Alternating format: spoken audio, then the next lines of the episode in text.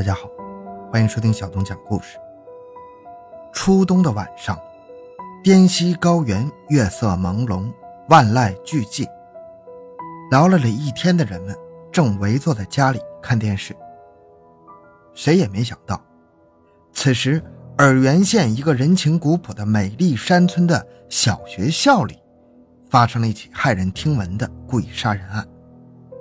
语文教师兼学校党支部书记杨直，在其寝室里凶残地害死了年仅十五岁的初中生尹丽田。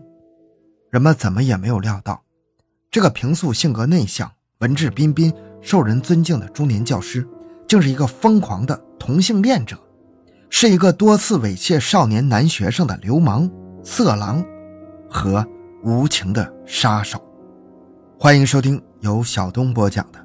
迷恋少男的教师引发了残忍命案。回到现场，寻找真相。小东讲故事系列专辑由喜马拉雅独家播出。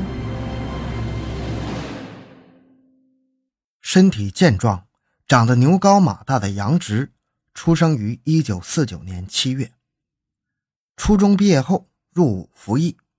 从部队复员之后，他回到风景如画的家乡洱源县右所乡当小学教师。一九六九年冬天结了婚，妻子不仅是干农活的好把式，而且贤惠能干，把家理得好好的。他们带了一儿一女，聪明又好学。乡亲们看到这个幸福的小家庭，都非常的羡慕。不幸的是，一九七二年的一场火灾烧死了杨直的父亲。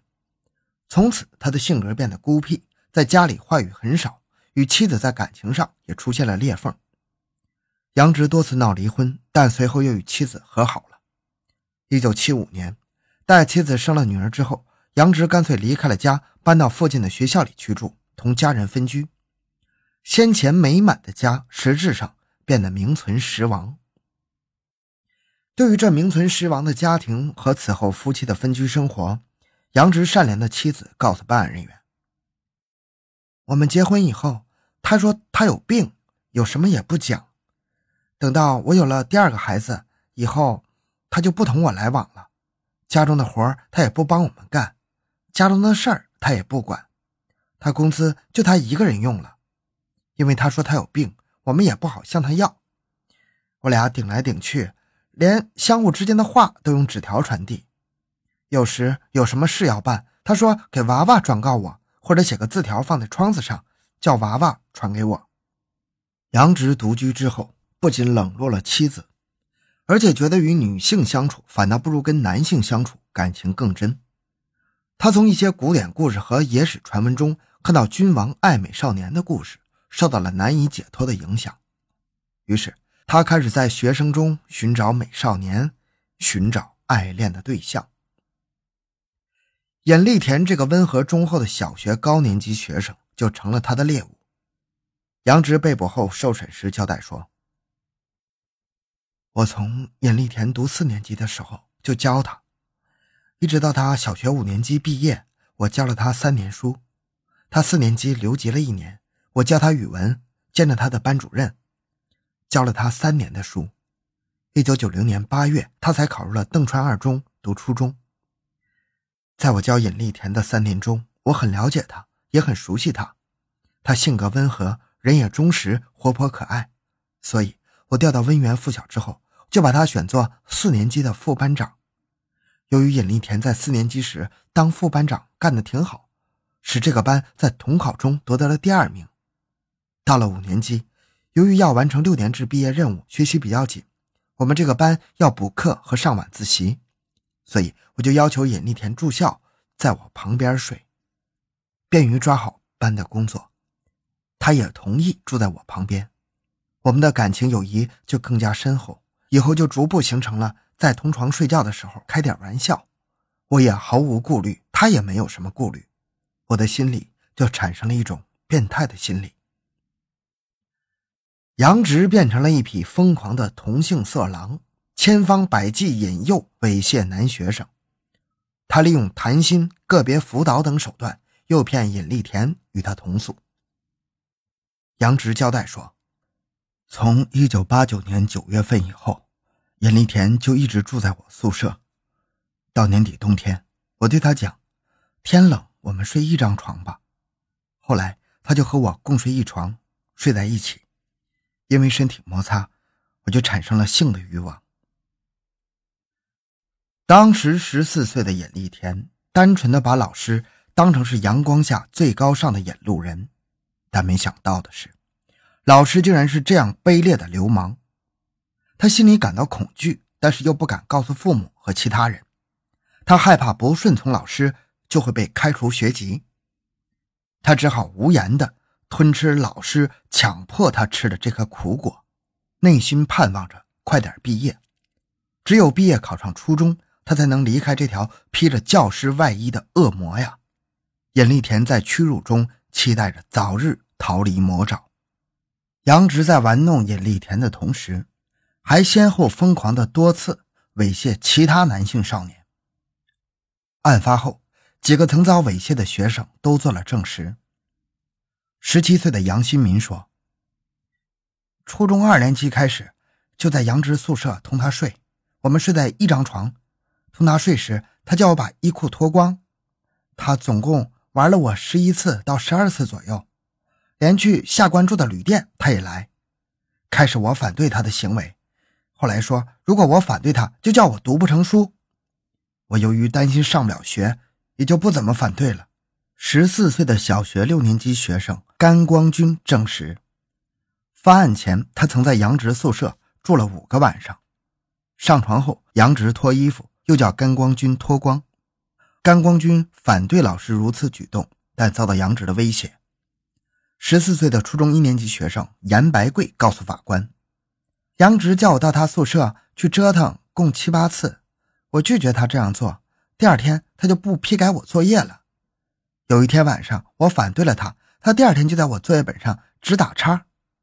为了能够继续读书，我只好任他玩。哎。”十三岁的小学六年级学生。张世金讲了其遭受杨直猥亵的经过。今年九月二十号左右的一天晚上，杨直老师把我叫到他宿舍，叫我帮他填写花名册。同去的同学还有一个是远景村的张和。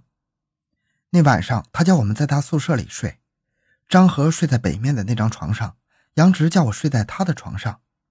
到半夜三更的时候，杨直把我面对面抱拢。他把他的内裤脱掉，用他双手紧紧抱着我。第二天晚上晚自习后，他叫我去交作业，他又叫我和他睡。我撒谎说同学等我，我就跑了。到了第二天去上学，他就批评我，叫我每星期一、三、五都要去陪他睡觉。我回家后把这件事告诉我妈，我妈就带着学校把这事讲给校长。过了几天，杨志就把我的班长撤掉，对我的作业也就随便批一下。退学在家的十六岁的李文兵也证实，他还用嘴巴亲吻我。我在远景温水读书这一年半，基本上他天天找我。后期我学习也学不进去，就退学了。今年八月十五日，他写信叫我去他身边玩，甚至亲自下来叫我，我都没有去。我从一九八九年三月退学以后，就没再和他有来往。罪犯杨直对上述少年学生的证词做出了证实。对所述事实供认不讳。在几个被猥亵的学生中，杨直盯住最为温顺忠厚的尹立田，紧紧不放，幻想着与尹立田长期相处下去，长久满足他的欲望。尹立田好不容易熬到小学毕业，以优秀成绩考进了初中，终于脱离了杨直令人厌恶的性纠缠，尹立田感到了轻松许多。尹立田考入初中之后。杨直觉得他以前驯服的学生冷落了他，离开学校才一个多月就不回来看他了。他感到尹立田正在背叛他。为了考验尹立田，杨直在秋季新生刚入学后就托人带去了六块钱，让他帮忙购买三套丛书、一瓶香壶和一盒图钉。但是尹立田一直没有给他送去。怀疑之中，杨直又连续写了三封书信，叫尹立田去他那里。单纯的尹立田。再也不想被杨直控制了，不愿遭受老师的猥亵，以为不去事情就完了。殊不知，他的回避激怒了没满足兽性发泄的杨直，一种不可忍受的奇耻大辱，幽灵般的纠缠着杨直。他关在寝室里冥思苦想，一个罪恶的念头在他肮脏的灵魂里游荡。他觉得，只有杀死尹丽田，才能平息心中的怒火，除掉屈辱之气。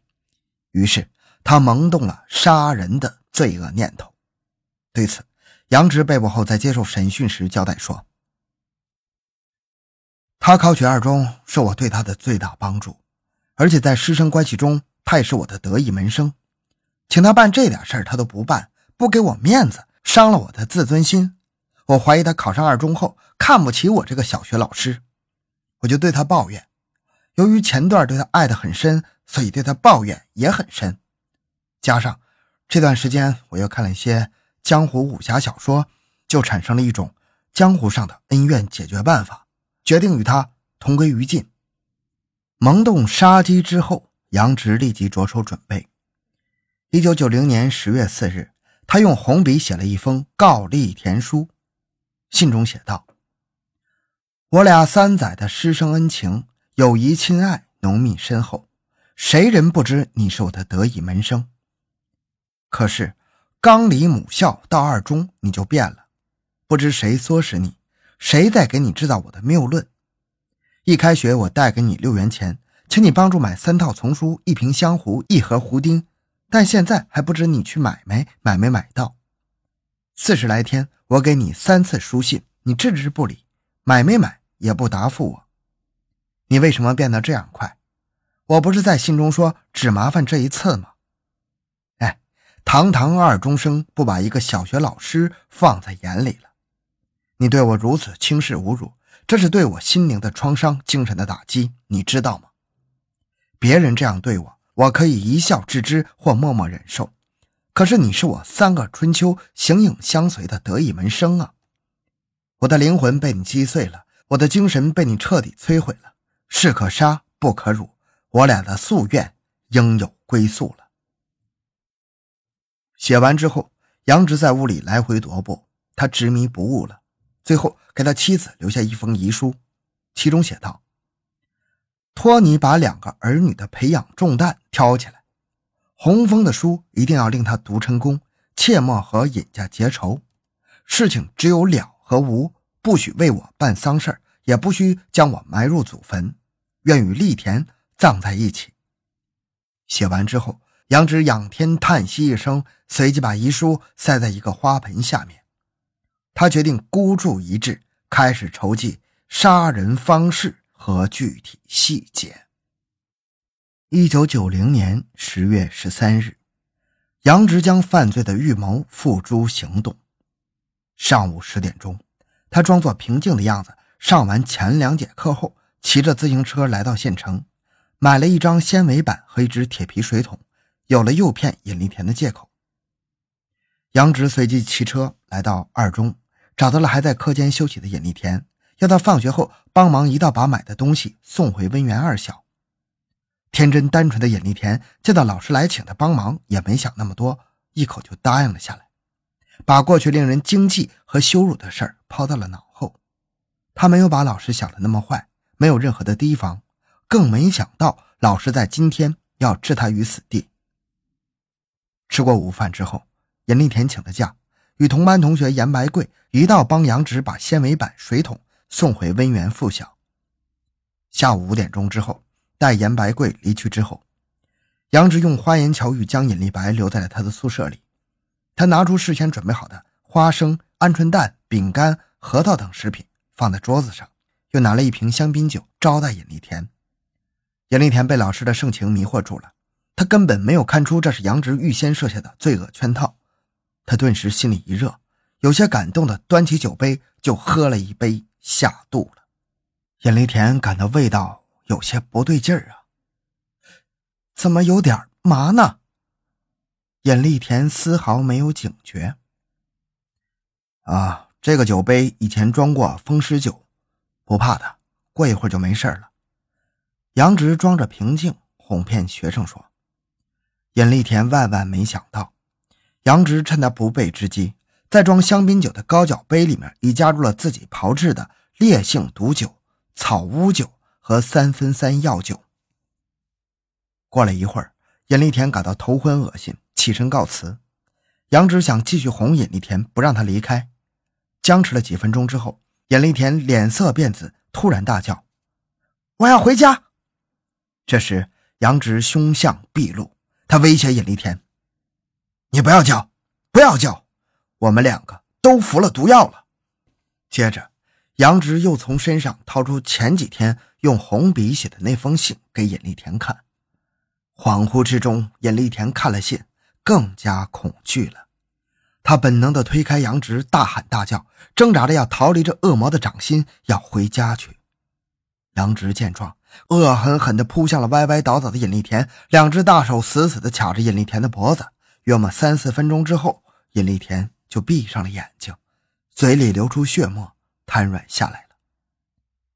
晚上九点，尹丽田的父母寻找儿子。再次来到怀疑对象杨直寝室，仍喊不开门。无奈，经学校校长同意之后，只得用锄头将门砸开，破门而入。尹丽田的父亲立即发现了儿子已经惨死在杨直的床上，嘴皮青紫，瞳孔放大，颈部有明显的血痕，两只手一只握成拳，另一只是打开的，其情其景，令人惨不忍睹。罪犯杨直当场。被抓获归案。半年之后的一九九一年六月五日，云南大理白族自治州中级法院在高悬的国徽下依法对罪犯进行宣判，宣布判处故意杀人犯杨直死刑，剥夺政治权利终身，并赔偿被害方丧葬费两千元。杨直对他所犯罪行供认不讳，但以量刑过重为由提出上诉。一九九一年八月十九日。云南省高级人民法院依法进行了终审宣判，本裁定为终审裁定。根据最高人民法院依法授权高级人民法院核准部分死刑案件的规定，本裁定即为核准故意杀人犯杨直死刑的裁定。一九九一年十月八日，杨直在城山脚被依法枪决。好了，这个案件讲完了。小东的个人微信号六五七六二六六。感谢您的收听，咱们下期再见。